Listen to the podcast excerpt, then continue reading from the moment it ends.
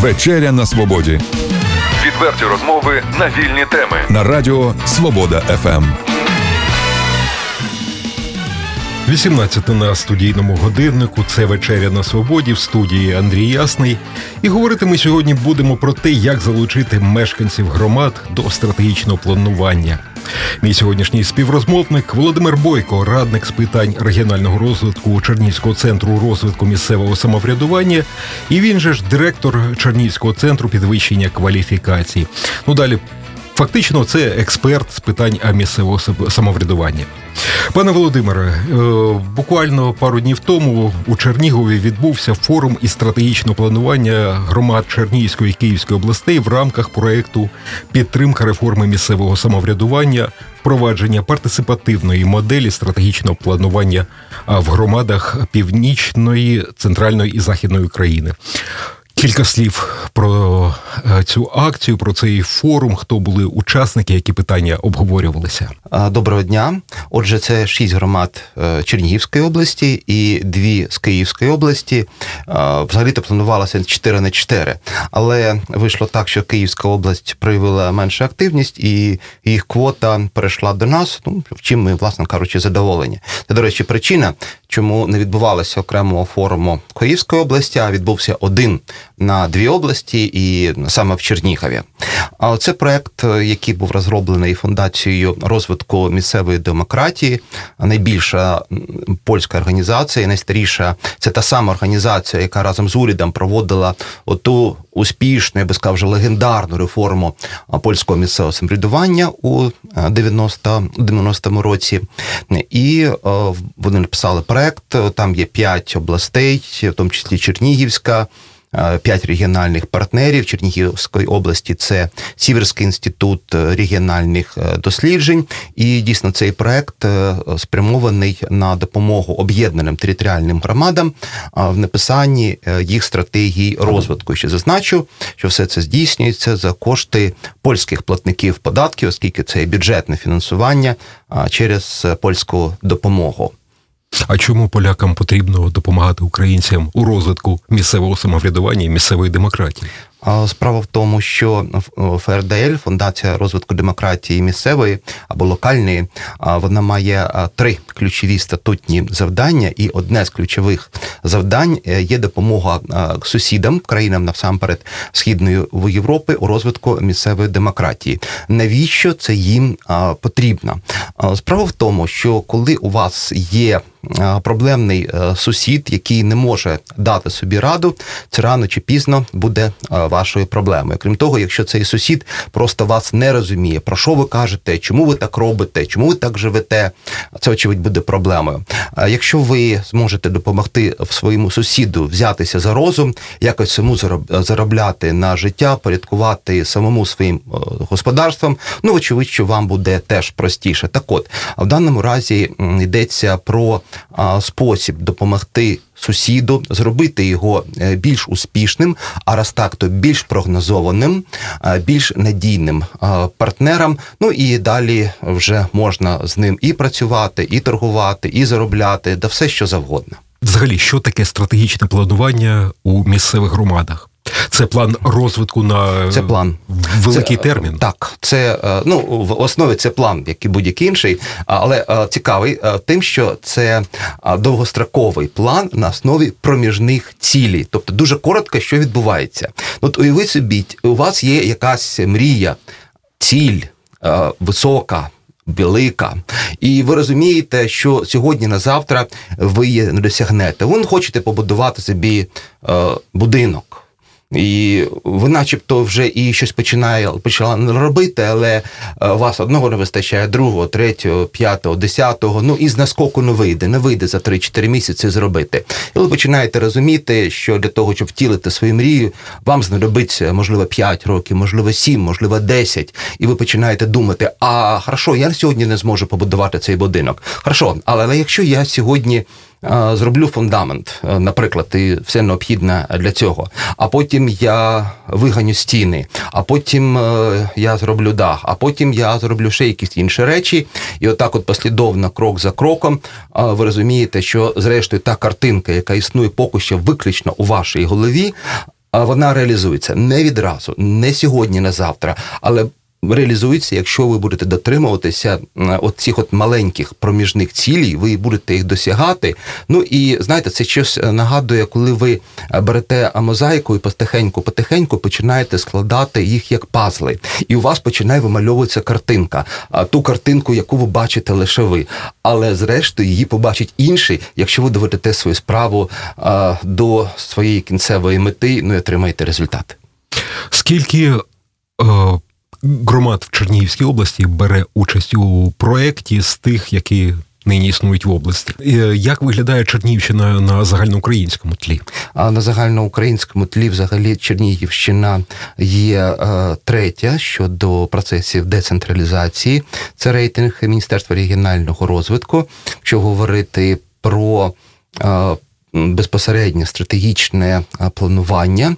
У нас є три громади, які ухвалили стратегії. Є три очікуються. Вони зараз на громадському обговоренні. Є ще кілька громад, які прийняли або стратегічні плани розвитку. От є е, кілька громад, які е, починають цю роботу. Безпосередньо у е, проєкті бере участь шість громад. Він розрахований ну десь до травня наступного року. І на виході, вочевидь, що ці громади це буде ще ну не завершений, скажімо так, проект стратегії, але принаймні дуже високому ступені напрацювання, яке потім е, ці громади е, можуть, е, скажімо так, доопрацювати і далі вже винести на громадське обговорення і на сесії. Тобто, якщо все буде гаразд і проект буде реалізований, ми досить суттєво просунемося у справі стратегічного планування розвитку територіальних громад. Тут я дозвольте зазначити одну таку річ. Ну, в принципі, стратегічне планування це норма законодавства України.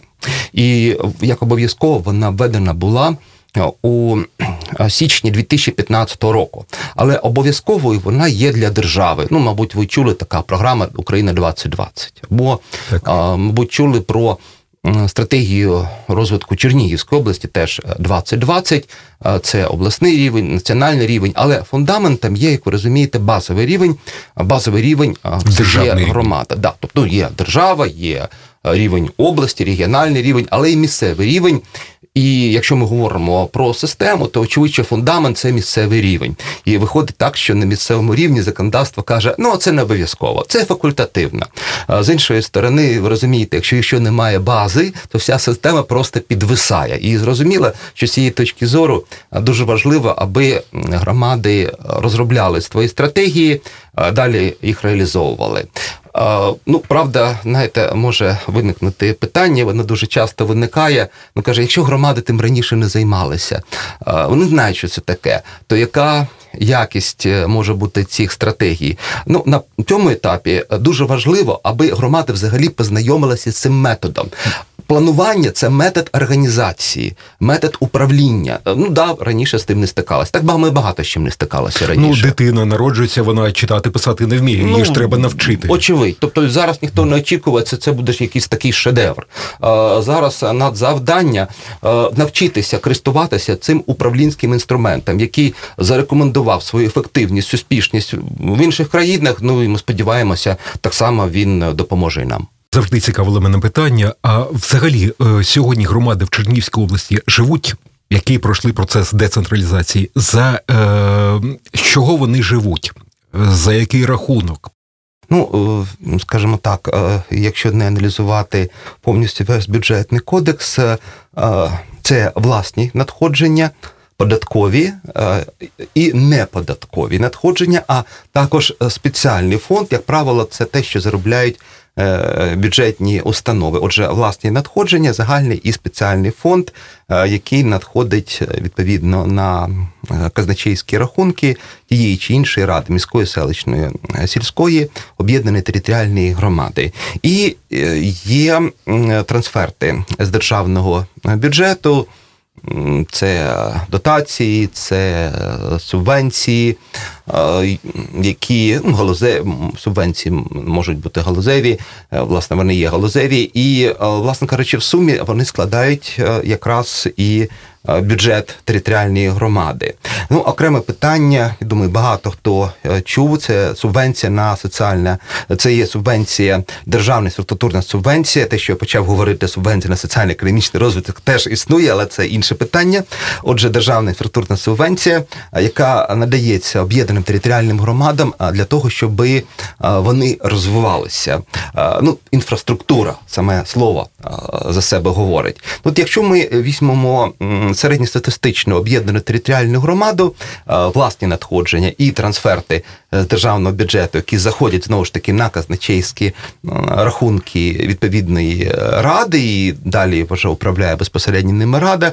Як правило, власні надходження це е, трохи менше, ніж 50%. Е, Добре, якщо 50, ще краще, якщо більше, ніж е, 50%. Е, Ну і, власне кажучи, це те і є той ресурс, яким розпоряджається громада. Що важливо? Важливо навчитися раціонально використовувати ці державні кошти, які надходять, бо вони виходять, надходять, як правило, за формульним розрахунком. Тобто береться територія, береться населення, вираховуються якісь середні статистичні показники. Ну і от вам отримайте. Е, Наша область велика за територією, мала за населенням. Можете здогадатися, що ці середні статистичні показники загальноукраїнські нас не радують. І гроші можуть І- І гроші розпорошувати. розпоро... абсолютно правильно, в більшості випадків гроші просто розпорошуються, ми їх е, розмазуємо, і нам вічно не вистачає. Нам ніколи не буде вистачати цих коштів. Я скажу, саме враховуючи ту низьку щільність е, населення в Чернігівській області. А, тобто тут треба думати все ж таки, як більш раціонально до цих речей підходити. А щодо власних надходжень, податкових і неподаткових надходжень, ключове питання: а як зробити так, щоб їх було більше? Що для цього треба робити? Ну, вочевидь, що однією соціалкою тут, тут трошки замало, треба думати над е, проектами, які можуть давати економічний ефект. Тобто я маю на увазі, е, коли ви вкладаєте гроші, ті ж самі бюджетні гроші, це правда не бізнес, але тим не менше ви розумієте, що ви стимулюєте розвиток підприємництва, і це до вас повертається ну якимось податками і відрахуваннями. Таким чином у вас е, вже збільшується власні надходження. Далі ви можете оперувати і робити якісь корисні цікаві речі для розвитку громади. Тобто, в будь-якому випадку громадам треба вчитися заробляти гроші. Е, Треба вчитися. Ну я би сказав так: от якщо говорити про стратегічне планування, це термін до нас прийшов з бізнесу. Це бізнесовий термін. Якщо ви побачите далі термінологіка в ньому застосовується на абсолютно бізнесова. Це з першого погляду навіть трошки дивує, коли е, стикається, скажімо так, е, той, хто працював звик в бюджетній сфері, одразу задають питання: нам не можна займатися бізнесом. Це корупція. каже, ніхто вам не каже займатися бізнесом. Але е, спробуйте сприйняти громаду як свого роду підприємство, яке має отримати баланс. Тобто, у вас є надходження і у вас є витрати. От ви маєте зробити баланс. От скажіть, будь ласка, якщо підприємство не балансує, то що виходить з підприємством? Банкрут. А що буде з громадою, якщо не буде балансувати? Банкрут. Ну, нема процедури банкрутства. Ну, тим не Е, моральний бан- банкрут, скажімо так. Да. До речі, наші сусід, сусідки Польщі е, є, і так ми трошки розмовляли з фахівцями е, Фундації розвитку демократії локальної. Е, Ну, я не хочу нікого лякати, але думаю, насправді це є е, питання часу, бо цей механізм він начебто напрошується. Насправді ні гміна, ні громади ніколи остаточно не зможуть банкрутувати. Там є процедура санації, таке інше, але е, є дійсно елемент фінансової відповідальності. І от е, я думаю, що чим раніше ми навчимося цій відповідальності, от узгоджувати, е, тобто наші е, надходження і власне працювати над їх збільшенням, над нашими видатками, тим краще буде і тим будуть наші успішніші результати розвитку. Нагадаю нашим слухачам, це вечеря на свободі, і сьогодні в студії експерт з питань місцевого самоврядування Володимир Бойко. Пане Володимире, власне, зараз те, про що ми говорили, це так званий партисипативний підхід до розвитку місцевих громад, тобто участь е, людей у самому розвитку. Будь ласка, детальніше про те, що таке партисипативний підхід. Е, Ну, участь, партисипація це участь, тобто різні форми залучення мешканців громади до до її життя, прийняття рішень, розвитку і таке інше. Ну, досить популярності останніми роками набув термін і значною мірою, до речі, завдяки місту Чернігову. Бюджет участі. Так, бюджет участі, партисипативний бюджет. Хтось трошки скептично ставиться, хтось навпаки. Я знаю, що організовувалися цілі кампанії там по значить, лобіюванню тих чи інших проєктів, але легальні через сайти, там через голосування, і це нормальні абсолютно кроки. Ну але партисипація можливо не лише в бюджеті, вона можливо під час стратегічного планування. Взагалі, це свого часу була методика розроблена саме згаданою ФРДЛ. Тобто, взагалі методик є кілька. В чому різниця цієї від іншої? Ви можете розробити прекрасний документ. Як фахівці, як експерти, визначити довгострокові цілі, якісь проміжні цілі, визначити завдання. Все буде дуже прекрасно. Єдине, що про це ніхто не буде знати. Тобто громада буде жити сама по собі, документ буде сам по собі, ну і експерти десь там теж будуть. Ну і я вже стикався, до речі, Чернігівській області. Це не перша спроба в Чернігівській області налагодити власне стратегування. Було в 2000-х роках.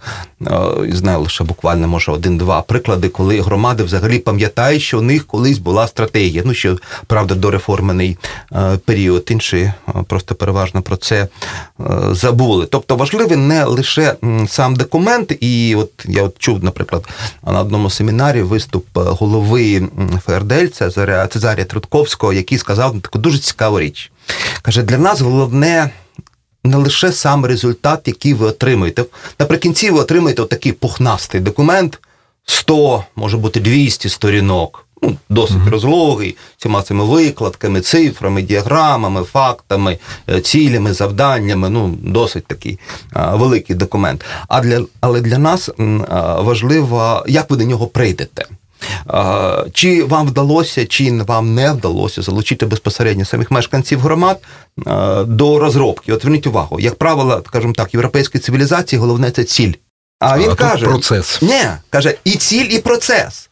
І те, і інше, одне без іншого не існує. Трошки вас переб'ю. Е, тут чому важливий процес? Тому що е, одна із найважливіших речей, яких зараз вимагає час, це необхідність людям довести, що вони вирішують. Е, в тому числі і фінансовому плані долю своєї е, землі, ну скажімо, свого краю, е, своєї батьківщини і своєї батьківщини.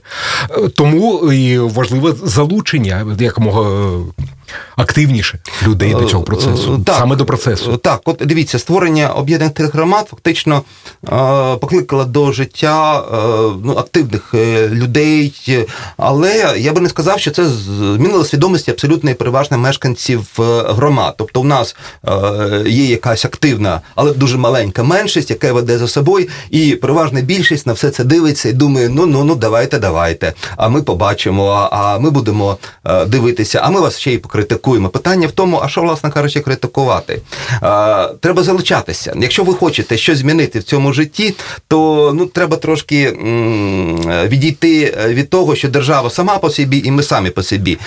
От коли у значить, автора польської реформи успішної Єжерегульського питали, в чому сенс реформи, ну там гроші поділили, майно поділили, е, кадри розподілили, каже, це все інструмент.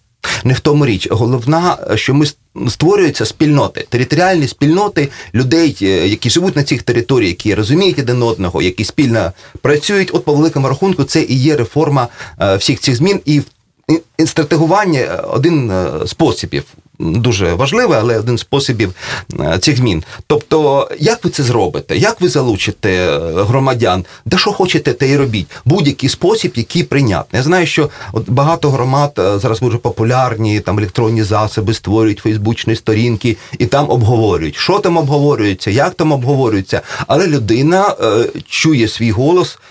Бачить голоса інших, тобто це нормально, це добре, це дуже класно. Ну єдине, що це зрозуміло, що більш молодше покоління середнього віку старшим поколінням трошки складніше. Але є, зрештою, збори, можливості на зборах висловитися. От мені дуже подобається така форма залучення, як місцеві ініціативи. Вона прописана в законодавстві. Ну можливо, не дуже чітко, але слава Богу, що не чітко, що не зарегулювали. Тобто приблизно це виглядає так. Якщо у вас є бажання щось таке зробити для громади, ну то скажіть про це. Ви можете звернутися до. Відповідної ради рада зобов'язана зобов'язана вашу ініціативу розглянути. І якщо скаже так, ми підтримуємо, то будь ласка, можете її реалізувати. Буде виділено якесь е, фінансування, але е, чому, власне кажучи, місцеве це ініціатива, чим є головна фішка? Ви маєте саме до того докластися, чи своєю працею, чи можливо коштами, чи якоюсь іншою допомогою, не знаю, посильною матеріальною. І на виході е, це не має бути щось, що зроблено зовні для вас це зроблено разом з усіма. Ну от е, вчора е, мій колега Роберт Жарковський, е, польський експерт Щецина, наводив такий приклад. Він показав, показав слайд. каже: от бачите, дитячий майданчик. От як ви думаєте, от скільки його ставили? Ну каже, ну може день, може два. А каже, уявіть собі півроку. Каже, де що там було ставити? Обговорювали. Так обговорювали. Тобто, ну це досить велике місто, піти мікрорайон. А що має бути за майданчик? А де його розташувати? А які там атракціони, чи там що мають бути? Ну і таке інше. Ну і е, умова, що він там з'явиться, була те, що самі мешканці е, будуть брати участь його становленні. Подивіться, будь ласка, на наші майданчики. Ну, пройшли вибори, десь хтось поставив е, гасло і досі висять. Е, е, ніхто не замислювався, а хто їх обслуговує ці майданчики. Це велика проблема. Ха, принаймні в Чернігові. Виходить, що хтось має взяти їх собі на баланс. Так. Хто? Місто?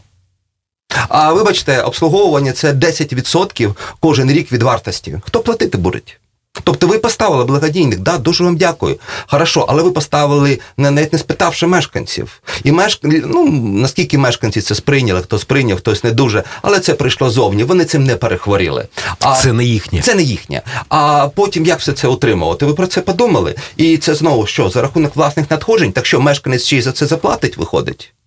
Тобто люди мають вирішувати, що має бути пріоритетом Абсолютно. в їхній громаді. Абсолютно. Ну знову ж таки, е, є дуже цікава особливість місцевого самоврядування. От е, гроші в місцевому самоврядуванні держава контролює їх витрачання е, з точки зору правильності відповідності законодавства. Держава не контролює з точки зору доцільності. Я навіть якщо держава вважає, що місцеве самоврядування якось не так витрачає гроші, тобто недоцільно, щось вона, але правильно з точки зору законодавства, вона не може вказувати місцеве самоврядування, бо це її рішення, бо це рішення територіальної спільноти, і ну вони так вважають, що так треба робити. Це їхній ризик, їхнє бажання. Нагадаю, вечеря на свободі в студії. Експерт з питань місцевого самоврядування Володимир Бойко. Пане Володимире, наскільки в Україні Ну, ви трошки про це вже сказали. Е, тим не менше підкреслимо, наскільки в Україні на Чернівщині, е, зокрема, залучається досвід інших країн. Ну, досить залучається. От на Чернігівщині діє дуже великий е, проект, власне кажучи, найбільший Юліт з Європи діє центр розвитку місцевого самоврядування, і один з напрямків це є якраз підтримка розробок розробки стратегії територіальних громад вже другий рік поспіль е, ведеться ця робота, ми просуваємося в цій роботі.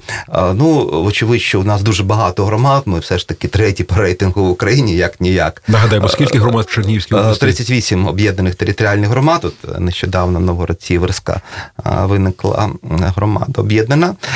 І зрозуміло, що тут було б непогано і якусь зовнішню е, допомогу додатково отримати. Ну, от якраз цей польський е, проект е, так би мовити, е, є, і він, я думаю, надасть дуже суттєву допомогу. Ну і що для мене є дуже цікавим в цьому проєкті, е, він передбачає візит по два, по три представника від наших громад, які беруть участь у проєкті, безпосередньо до Малопольського воєводства, це Краків, і до Люблінського воєводства, аби безпосередньо наші посадовці місцевого самоврядування подивилися, як спрацьовує стратегія стратегування, стратегічне планування е, в Польщі. От, до речі, ми е, не так давно, у травні цього року, е, були з групою голів об'єднаних територіальних громад у Підкарпатському воєводстві, і між іншим в Єдлово е, зробили комплімент Войту, пану Роберту, каже, як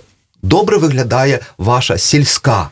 Гміна, а адмінцентр ну, це просто а мале місто. Він посміхнувся і сказав: це тому, що ми 12 років визначили назад певні вже цілі, і ми крок за кроком ідемо до цих цілей. Те, що ви бачите сьогодні, воно так не було. 12 років тому назад, але ми це зробили. Що дуже важливим, ще теж е, пан Роберт тоді підкреслив, е, каже: зверніть увагу, от стратегія обов'язкова, не обов'язкова. Каже: ну от не обов'язково.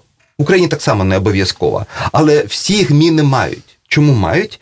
Бо ви не зможете без цього розраховувати на значні кошти донорів. На малі можете.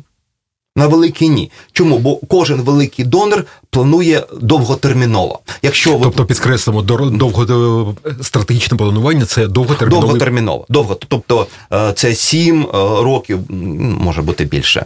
Ну, називаючи 5 років, мені більше все ж таки 7 і більше подобається. От, довготермінове планування. Хочете ви мати з ними справу? Ну, будь ласка, але ви маєте вписуватися в якісь от ті алгоритми, мають будуть відповідати на одному, маєте розмовляти зрештою з донором на одній мові планування. Тому фактично немає, наприклад, зараз у Польщі жодної гміни, де не було б стратегії, хоча там факультативне. Я думаю, що ну, років за може за три ми так само прийдемо до такої ситуації, коли всі громади в Україні будуть е, мати власні стратегії, е, не ідеальні, але вони вже познайомляться. На першому етапі це звичайно відбувається за активно такої зовнішньої допомоги. Ну, мало фахівців справді. Мало, от мало людей, які взагалі з тим колись стикалися, але нічого. Я думаю, що кілька років навчимося і все буде гарно. Тобто громадам треба все ж таки обмінюватися досвідом в Україні. Е, треба обмінюватися досвідом і е, з тими країнами, які просунулися, е, і вже ну, наприклад, в Польщі зовнішніх експертів вже ніхто не запрошує. Поляків саме це це роблять. Вони самі це чудово знають, все нормально працюють. Я думаю, що ми теж навчимося, але є цікавий досвід в Україні взагалі е, перша стратегія, наскільки я знаю, була розроблена ще в Україні 98-го року, і це була стратегія міста Івано-Франківськ. От заради інтересу, хто можливо був в Івано-Франківську, хто буде в Івано-Франківську, зверніть увагу, наскільки вдало скомпоновано це місто, і наскільки вдало от за ці роки вдалося реалізувати, так розумію, первісно намічені намічені плани. От. Ну але я думаю, що нічого з часом і у нас все вийде.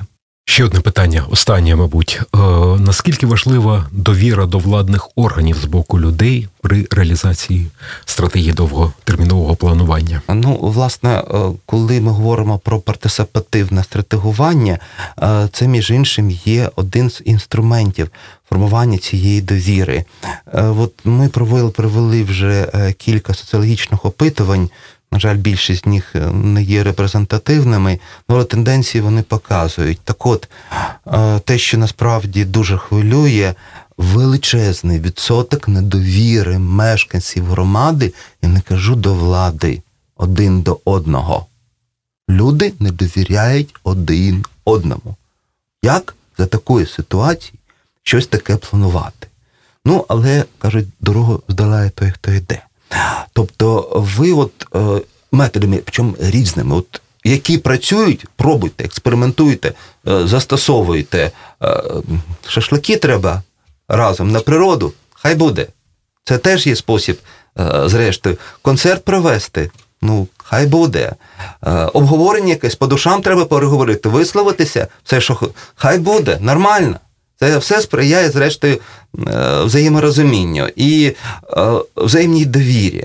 Е, ну, Це не є питання сьогоднішнього дня, але якщо ми нам треба подолати цю стіну, нам треба навчитися вірити один одному, допомагати один одному, розуміти, що якщо ми будемо поєднувати свої зусилля, ну то буде краще. До речі, от з приводу дотичне питання, з приводу кооперативів, я так для себе намагався з'ясувати, ну що ж так у нас слабенько йде по кооперативах? Теж питання довіри довіри. Каже, а як ми комусь довіримо, а Самі собі не- е, да, самі собі не довіряємо. Так от, власне кажучи, стратегічне планування, е, от коли ви починаєте це робити разом, ви це обговорюєте, кажете все, що думаєте з цього приводу, е, де сумніваєтеся, але зрештою, ви от такій от команді дуже різні, рі- люди політичних поглядів різних, професій, якісь авторитетні лідери, часом між собою різні стосунки теж. Але ви в одній команді ви працюєте, ви напрацьовуєте якийсь результат. е, Потім ось він, і ви розумієте, що він е, поза якимись там фарбами, і все це те, що ви зробили для громади. Ну і тоді, очевидно, і довіра до нього і дещо інше. Дякую вам, пане Володимире, за розмову.